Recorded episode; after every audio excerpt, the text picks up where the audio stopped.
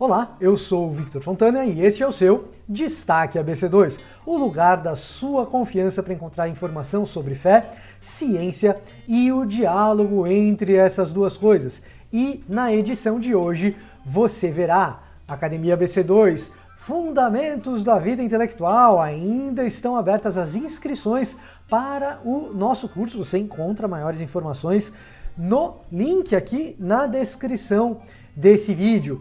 Você também verá gentileza e a sua saúde, evolução no desenvolvimento das vacinas contra a Covid-19, o estudo de sintomas da doença causada pelo SARS-CoV-2 por meio de aplicativos e compartilhamento de dados. E na nossa entrevista em profundidade de hoje, Sérgio Amadeu professor e pesquisador da Universidade Federal do ABC, nos conta detalhes sobre como empresas e estados utilizam os dados que nós compartilhamos por meio de aplicativos, internet, redes sociais. Fique conosco!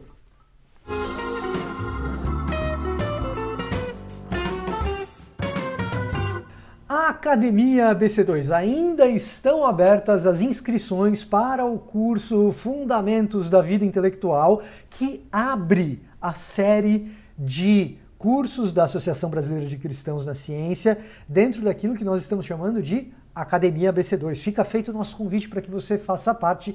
Não perca o nosso curso Fundamentos da Vida Intelectual e, claro, que se você tem acompanhado o nosso canal, Cristãos na Ciência, você tem visto do que se trata.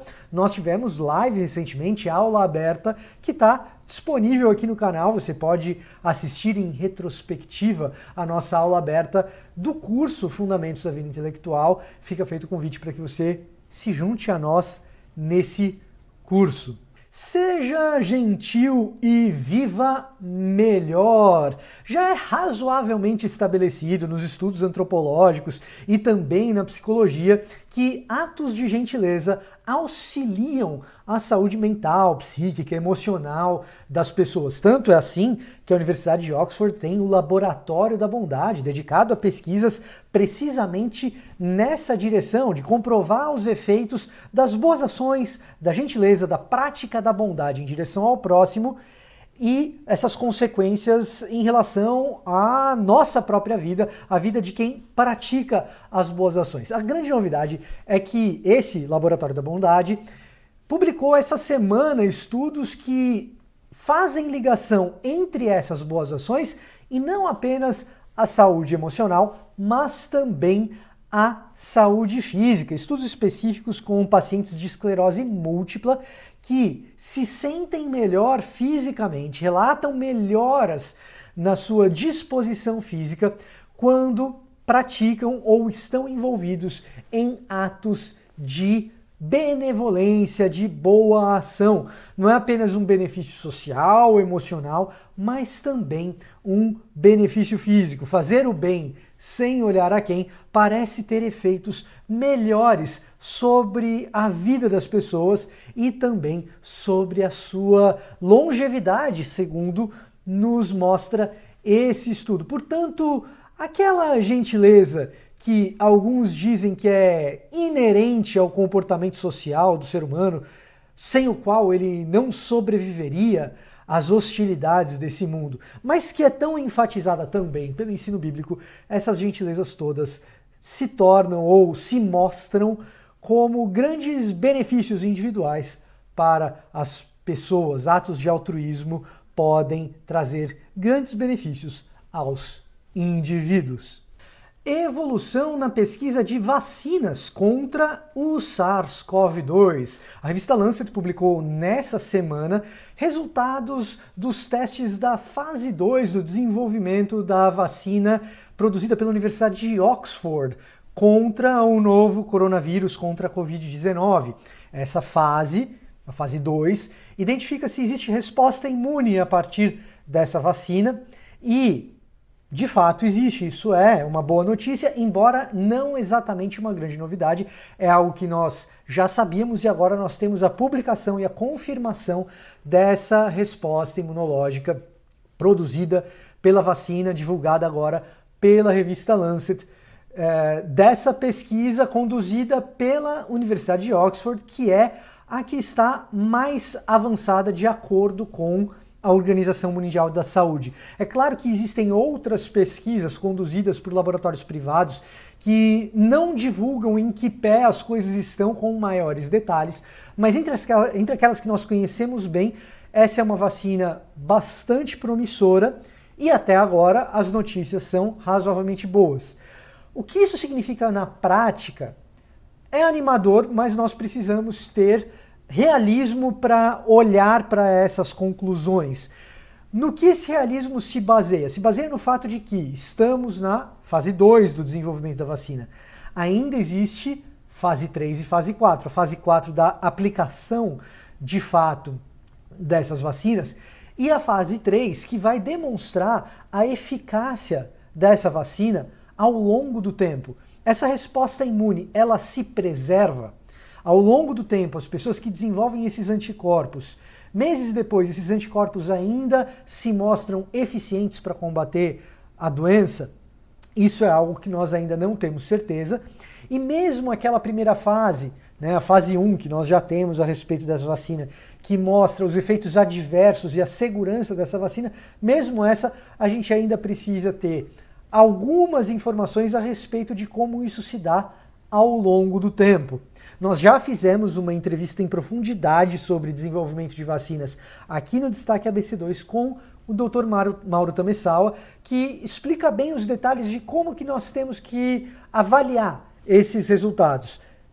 As pesquisas divulgadas pela Lancet essa semana são sim animadoras, mas ainda significa que nós temos que esperar um pouco para saber de fato quais serão os benefícios dessa vacina, que inclusive será testada em território brasileiro.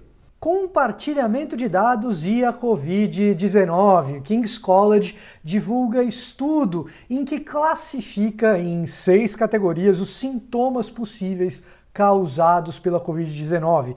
Essa divisão de sintomas é extremamente relevante para o tratamento das pessoas que são hospitalizadas com a doença, em especial para o encaminhamento de cada uma delas. E tudo isso se deve ao compartilhamento de dados por parte de pessoas que contraíram a doença e compartilharam os seus sintomas por meio de um aplicativo disponibilizado pela equipe do King's College. Um excelente exemplo de como tecnologia da informação, sistemas de informação e o compartilhamento de dados pode munir a ciência de informações para que se possa alcançar bons resultados no combate à pandemia e, claro, no combate até a outras doenças no futuro, se utilizadas as mesmas estratégias, os mesmos tipos de parâmetros. É evidente, entretanto, que o uso de dados por parte de terceiros, dados pessoais nossos por parte de terceiros, nem sempre é tão benevolente assim. Então, para tratar desse assunto de, do que, que são feitos dos nossos dados pessoais por parte de grandes empresas, agentes estatais. A gente chamou hoje para nossa entrevista em profundidade o professor e pesquisador da Universidade Federal do ABC, Sérgio Amadeu. Então, vamos à nossa entrevista, dessa vez falando sobre o que as empresas e estados fazem com os nossos dados.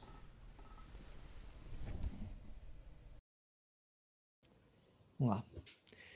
Então, para conversar sobre esse assunto, sobre o uso dos nossos dados por terceiros e nas redes digitais, a gente traz hoje aqui pesquisador e professor da Universidade Federal do ABC, Sérgio Amadeu, que foi meu professor quando eu estava lá na faculdade de jornalismo. É um prazer recebê-lo, professor, um prazer estar com, com o senhor novamente. Okay. Opa, o prazer é meu, Vitor. Legal, então. é, professor, o senhor uhum. tem um livro nessa área, aliás, o senhor Sim. escreve muito sobre, é, sobre essa questão. É, Sim. Um livro lançado pela Edições Sesc São Paulo, Tudo sobre Todos, né? Sim. Eu queria que o senhor pelo menos desse um panorama para a gente sobre o uso dos dados por parte de terceiros, de uhum. corporações, empresas, Estado, em que pé que isso tá, como as coisas estão hoje em dia. Legal. Então, Vitor, bom, obrigado aí pela oportunidade. É, é, eu lancei esse, esse livro, Tudo Sobre Todos, em 2017, né? Então, vai fazer um. Eu escrevi ele há um pouco mais de três anos, mas naquele período já é, era evidente que o mercado de dados pessoais era o principal mercado da chamada economia informacional.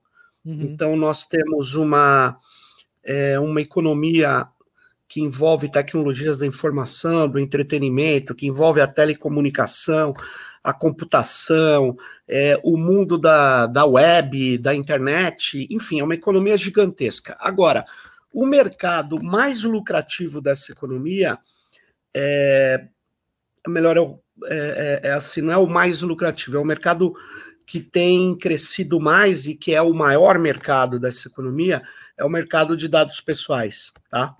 Que deve ser o mais lucrativo, mas como eu não tenho essa informação, eu não, não é correto eu afirmar isso, né?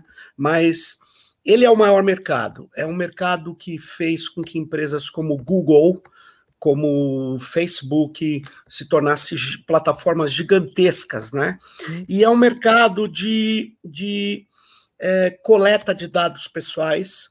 Por quê? Porque a partir da meados da primeira década do século XXI, se descobriu um, um modelo altamente rentável, que foi iniciado pelo Google principalmente, mas não somente, que é de ceder interfaces e tecnologias gratuitamente e obter dos usuários dessas interfaces e tecnologias todos os dados possíveis que se possa extrair.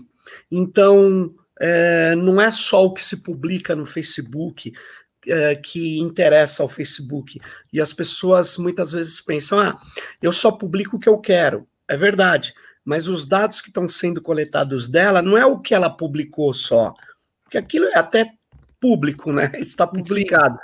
Mas é, na verdade, os metadados, que hora ela entrou no site, quanto tempo ela ficou, que links ela clicou, que, é, que cores que mais a atraem, é, o que, que ela escreveu e apagou, porque eles, na hora que você está escrevendo numa plataforma, a plataforma sabe o que você está fazendo, porque ela está em constante download e upload com a tua máquina.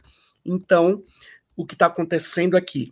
Se construiu um enorme mercado de coleta de dados para traçar o perfil de cada um de nós e tentar vender esse perfil para quem quer nos atingir de alguma forma, principalmente comercialmente. Então, esse é o maior mercado aí da, da economia informacional, e ele me parece que não vai parar de crescer. Por enquanto, não tem nada que diga que ele vai parar de crescer. Por quê? Porque ele é altamente lucrativo, né? Professor, uhum. do ponto de vista de um consumidor normal, vamos dizer, talvez se eu fosse olhar ingenuamente para essa questão da maneira como está sendo descrita, Sim. eu poderia tá. dizer para você o seguinte: é, quando isso acontece, eu na verdade posso ter um benefício, porque quem está me alcançando agora por meio dos anúncios e obtendo esses dados está me mostrando uhum. aquilo que eu quero e, eu já não recebo mais tanta coisa que para mim é desprezível. É, uhum.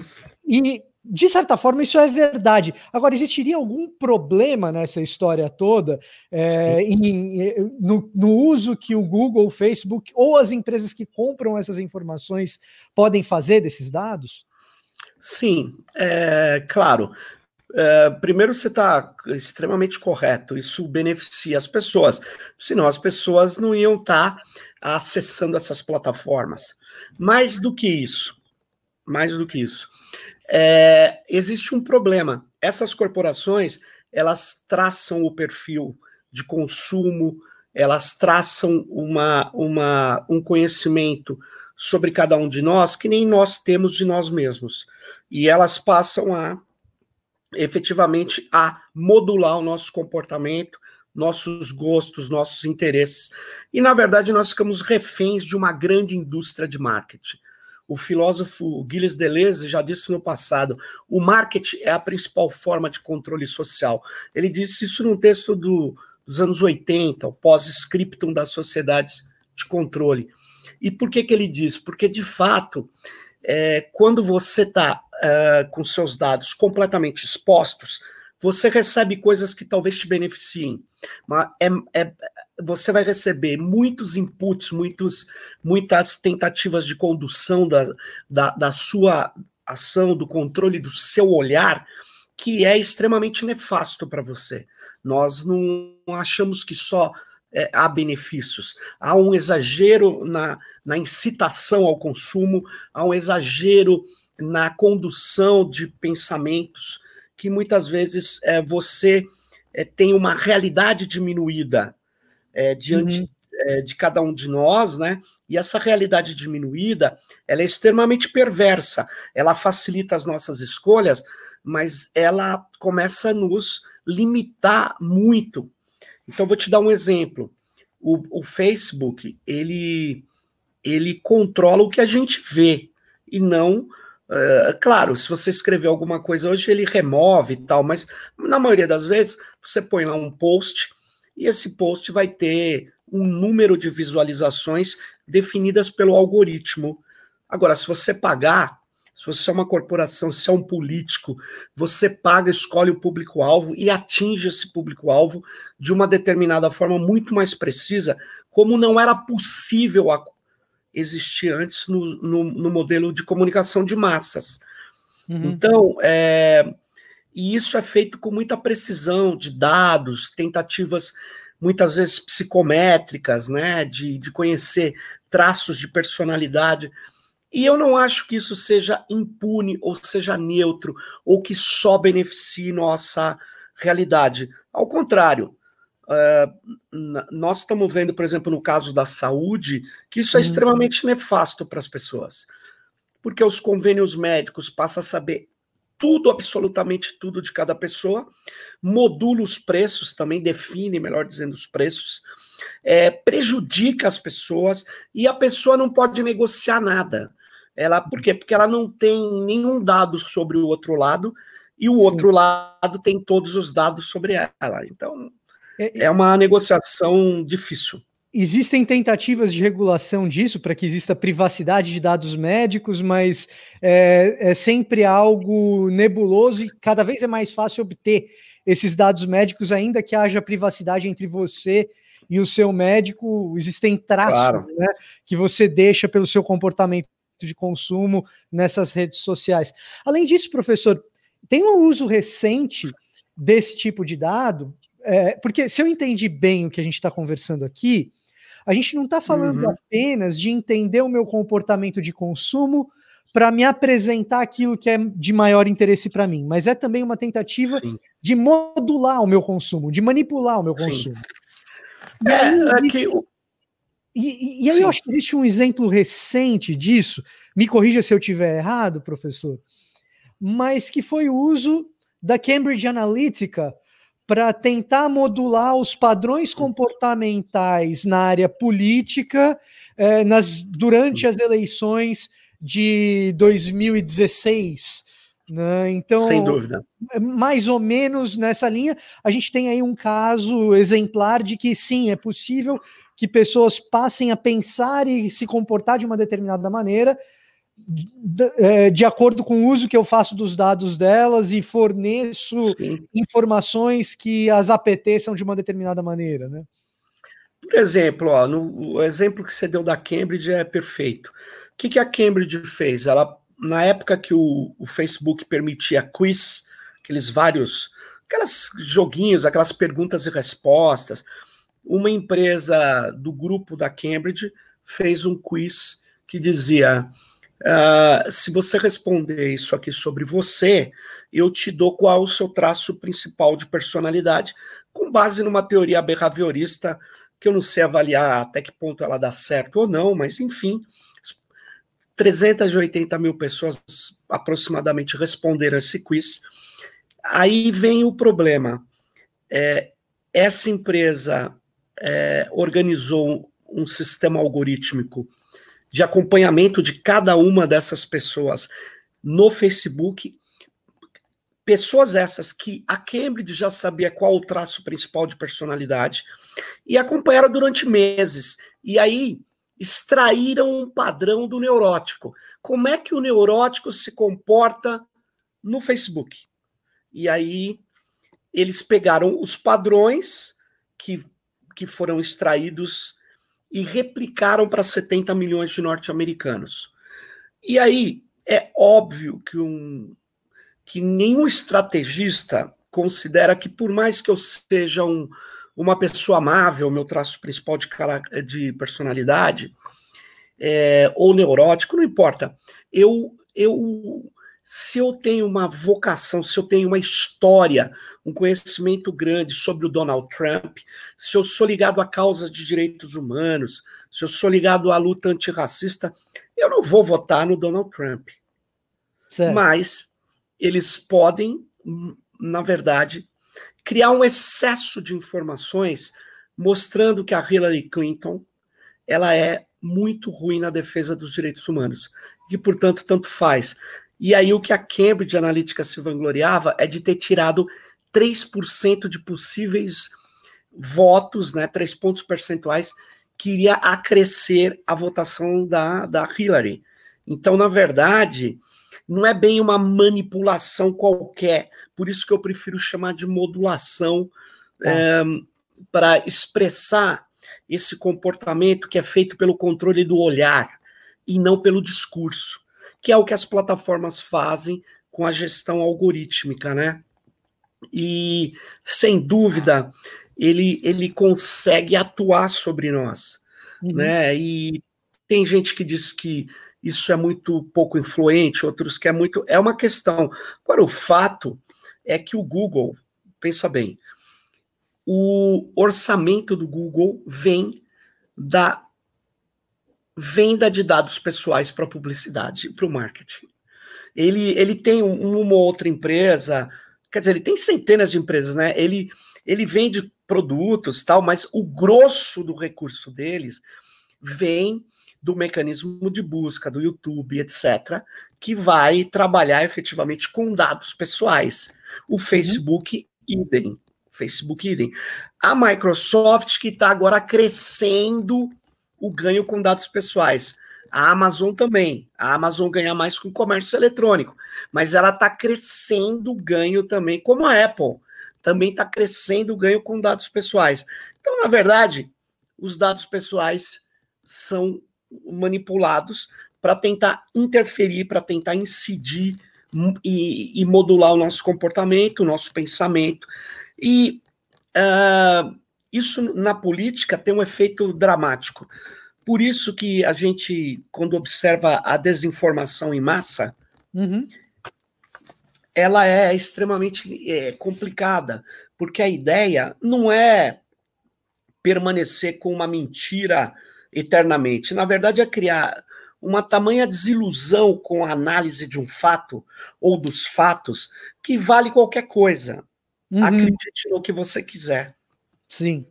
É, o, que, o que me parece, professor, é que a gente tem pelo menos duas coisas com as quais a gente se preocupar nesse aspecto. Uma é, são as eventuais tentativas vamos usar a palavra modulação, de modulação comportamental por parte de agentes estatais e políticos que vão que têm diversos interesses sobre isso e que a gente já tem alguma parcela, vamos dizer, de dado comprobatório na realidade de que Sim. isso foi utilizado e aconteceu. A gente não tem o tamanho da extensão do quanto. Cambridge Analytica poderia se vangloriar de 2 a 3% ou pontos percentuais, mas a gente não tem exatamente como mensurar isso. Então, Sim. isso é um lado. Outro lado é você pegar uma empresa como a Amazon, que todo, tem todos os meus dados de consumo. Toda vez que eu compro lá, eles têm o registro do meu dado de consumo. E a margem que a Amazon tem de, do que eu compro ali é uma margem pequenininha que eles ganham no volume. Agora, vender dado, o dado eles não têm custo. Quer dizer, tem o custo de, de armazenamento de dados, etc., mas que eles já teriam de qualquer forma. Sim, uhum. sim, e eles estão. E, e, e, o dado é, é por isso que eu falei, apesar de eu não. Eu falei que tende a ser altamente lucrativo, isso ele é. Mas eu não sei se ele é o mais lucrativo, mas deve ser. Mas como eu não tenho essa informação ainda, eu não, não poderia afirmar. Mas eu acho que ele, ele é muito lucrativo, porque você cria um dispositivo para coleta de dados, uhum. e esses dados têm. Veja, ele não é coletado só por grandes corporações, ele é coletado por médias e pequenas corporações, ele é coletado por startups que fazem esse monte de joguinhos que você instala no celular e não sabe, pô, por que, que eles estão fazendo tantos joguinhos? Exatamente porque pode olhar lá, você dá um acesso enorme à coleta de dados do seu aparelho. E isso é vendido por um broker de dados que vende para grandes corporações que disputam o mercado. Então, veja, a Amazon não vai entregar os dados que ela tem de você ou de mim para a Microsoft que é concorrente. Eu sei que não é o mesmo produto, mas são grandes plataformas que concorrem entre si. O Facebook não vai entregar os dados que ele tem de nós para o Google e o Google não vai entregar para o Facebook. Então, olha o que está acontecendo no mundo hoje, Vitor. O que está acontecendo é que eles têm que armazenar esses dados e eles estão coletando dados sobre tudo que você faça, que eu faça todo dado não pode ser perdido, tem que ser resgatado, tem que ser extraído e armazenado. E aí, isso está gerando uma situação muito estranha. O digital, que era uma promessa de redução de impacto ambiental, do papel e dos, de outras coisas, está virando, na verdade, é um enorme degradador ambiental, porque essas corporações precisam armazenar dados em gigantescos data centers que consomem uma energia absurda e que está gerando um impacto ambiental tão nefasto quanto a frota automotora do antigo petróleo. Então, olha que loucura. Você fala, mas é a tecnologia que está criando isso? Não. É o modelo de negócio baseado numa extração absurda de dados, numa criação de um excedente gigantesco de dados. E essa coleta de dados, ela, ela, ela é, alimenta o que a gente está chamando hoje de machine learning, que é a parte da inteligência artificial que mais se desenvolveu e que é uhum. totalmente baseado em dados. Então, nós estamos vivendo uma economia que a, a, a socióloga pesquisadora holandesa José van Dijk, ela chama de dataficação. Nós estamos vivendo também uma uma o que ela chama de crença nos dados, crença absoluta nos dados. Porque quando você começa a acreditar em dados, isso tem um papel performativo, isso gera uma série de, de questões na sociedade. Por exemplo, é, o policiamento preventivo, né? Uhum. Que é uhum. baseado totalmente em dados, ele diz assim: aqui é, as, é, a, a, nessa rua aqui às 17 horas costumou ter crimes, em tantos por cento da, das vezes. E aí, quando estiver passando um negro na calçada, naquele uhum. horário, ah, aquele cara vai cometer um crime. Então, uma probabilidade passa a ser a realidade, passa a criar performance. Por isso que a Prefeitura de São Francisco proibiu câmeras antes da pandemia, né? Câmeras vinculadas a sistemas de inteligência artificial para fazer a biometria na massa que está passando na rua.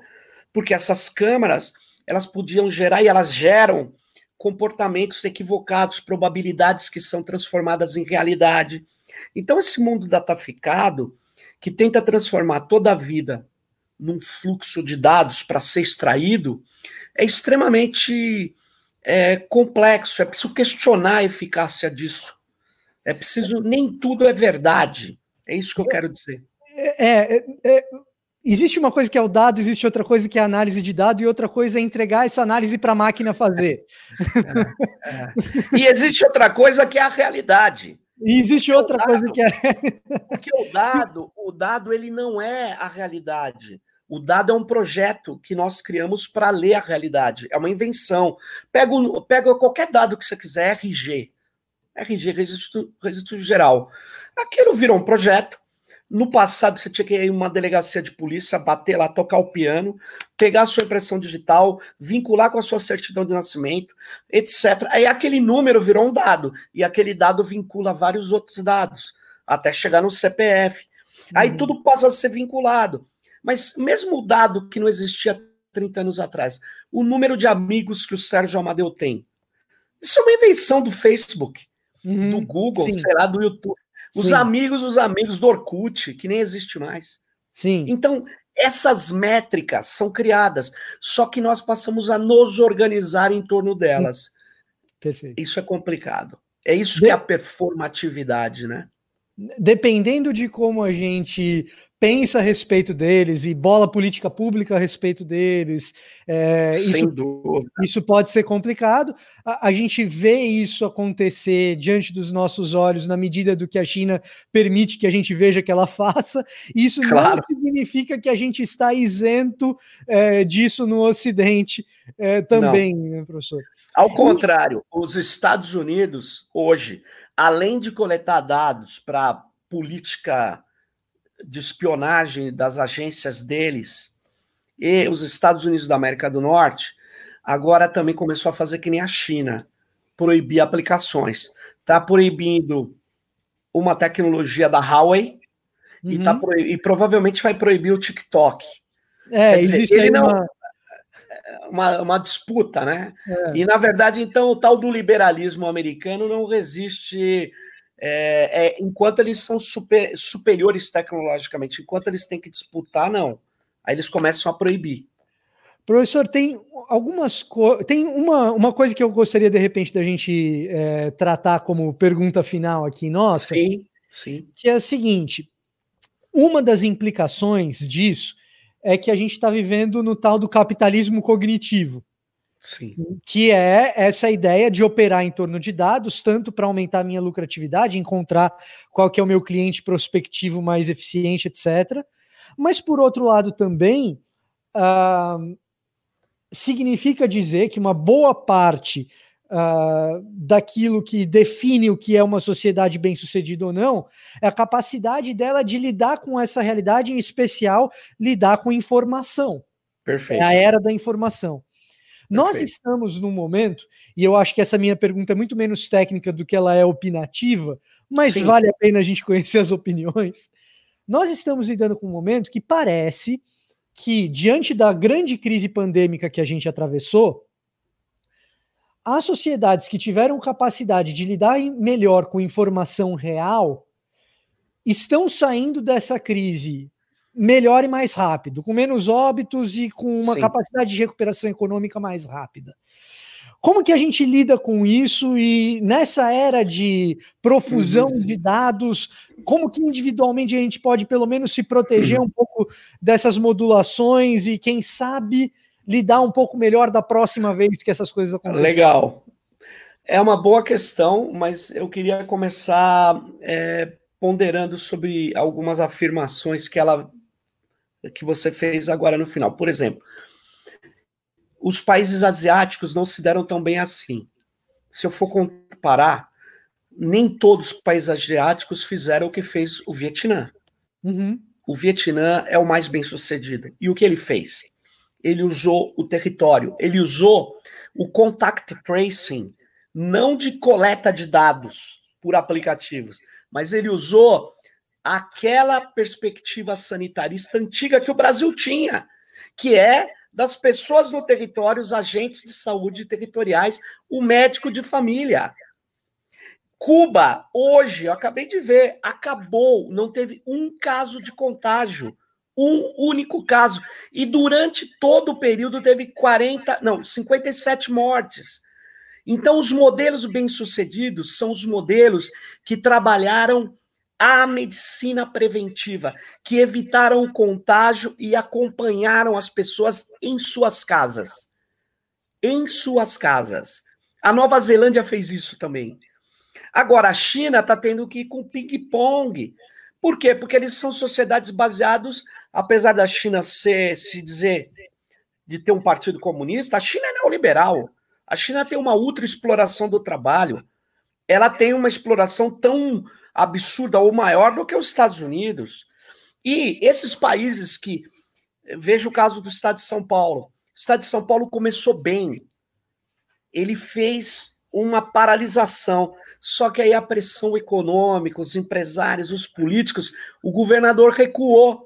E para o governador ele foi convencido, como diz o professor Ricardo Teixeira da Medicina Preventiva da USP, ele foi convencido que tinha que deixar, na verdade, leitos em UTIs. O que a gente tem que olhar é leito em UTI e não o contágio, sendo que os sanitaristas e os países bem-sucedidos evitaram o contágio. E é óbvio que não precisa de celular para fazer isso e intrusão de dados. Você pode fazer com uma maneira séria, é, usando também tecnologias de informação. Agora, a tecnologia de informação e os dados podem ser úteis, podem ser positivos. Agora, o que não dá é para aceitar essa coleta excessiva, essa coleta desnecessária para o cidadão, é necessária para a corporação. Uhum. E isso que eu chamo no Brasil de colonialismo de dados. Olha só, antes eles vinham aqui no meu país e extraíam pau-brasil, minério, ainda extraem petróleo, mas agora eles vêm aqui e extraem dados. O Google Meet cresceu 3 milhões de novos usuários por dia, boa parte no Brasil. A Microsoft, com o, o seu cliente para a escola, entrou em vários lugares. O que está acontecendo é o seguinte: eles estão extraindo cada vez mais dados, e esses dados não estão servindo à política pública do Brasil, à análise da educação, eles estão servindo a alimentar esses algoritmos de inteligência de máquina para incidir sobre o nosso comportamento. Então, eu queria dizer o seguinte: o que, que a gente tinha que fazer? A gente tem que fazer um controle democrático das plataformas, a gente tem que fazer ser mais esperto e não dar dados para todo para essas empresas, a uhum. gente dividir os nossos dados em vários lugares, para que a gente tenha uma condição também individual de negociação melhor econômica. Então tem várias medidas para fazer, mas a grande medida que eu acho que é pública é, é você é, controlar as plataformas e você não entregar os dados dos seus estudantes, como o Brasil está fazendo, vergonhosamente, para essas empresas que vão hospedá-los na Califórnia e que vão deixar o Brasil é, na seguinte situação: se os dados são é, ativos de grande riqueza, de grande valor, então nós somos uma nova colônia, é. uma colônia digital. Uma, uma, uma, colônia digital sem que haja impostos, sem que haja tiradentes. Sem que haja... é isso aí. É isso aí. É, que, é aquilo que eu falo, olha, você não paga para usar o WhatsApp financeiramente. Agora, se o Facebook comprou o WhatsApp pela grana que comprou, alguma coisa eles ganham com aquilo. Pô, se ganham, ganham muito. É isso aí. Professor. E ele. Valeu. Não, você, você ia falar mais alguma coisa, por favor. Não, eu ia falar o seguinte: o WhatsApp agora vai testar no Brasil a moeda dele, né? O, é, é, como utilizar para as negociações, junto com cartões de crédito e tal. Então, ele vai ter dados agora da saúde financeira de cada microempresário, de cada motoqueiro, de cada atendente do Uber Eats. Meu. Isso é não é complicado. bom, professor? A gente, a gente cria o nosso próprio credit score via corporativa com o Facebook. eu, prefer, eu preferiria, como o pessoal está falando, é preciso ter uma plataforma dos próprios caras que ganhem muito mais dinheiro para eles do que entregar para grandes corporações, né? Eu uhum. acho que uhum. tem alternativas técnicas, sociotécnicas, legislativas. Isso que é legal. Tem alternativas, não é uma coisa assim, ah, estamos no Black Mirror. Não, nós estamos é tomando consciência de algo ruim e que a gente pode ter um caminho muito melhor usando tecnologias, usando digitalização, mas não sendo, na verdade, é, capturados, vítimas de um processo onde a gente só é, é um número ou um indivíduo usado nas amostras para vendas de produtos e serviços. É isso. É isso. Professor, muito obrigado pelo seu okay. tempo, pela sua disposição em estar conosco. É, okay. nós vamos ficando por aqui nessa edição do Destaque ABC2. Obrigado a você que nos assistiu, professor. Até uma, uma próxima vez. Até. Tchau aí, Vitor. Tchau, tchau.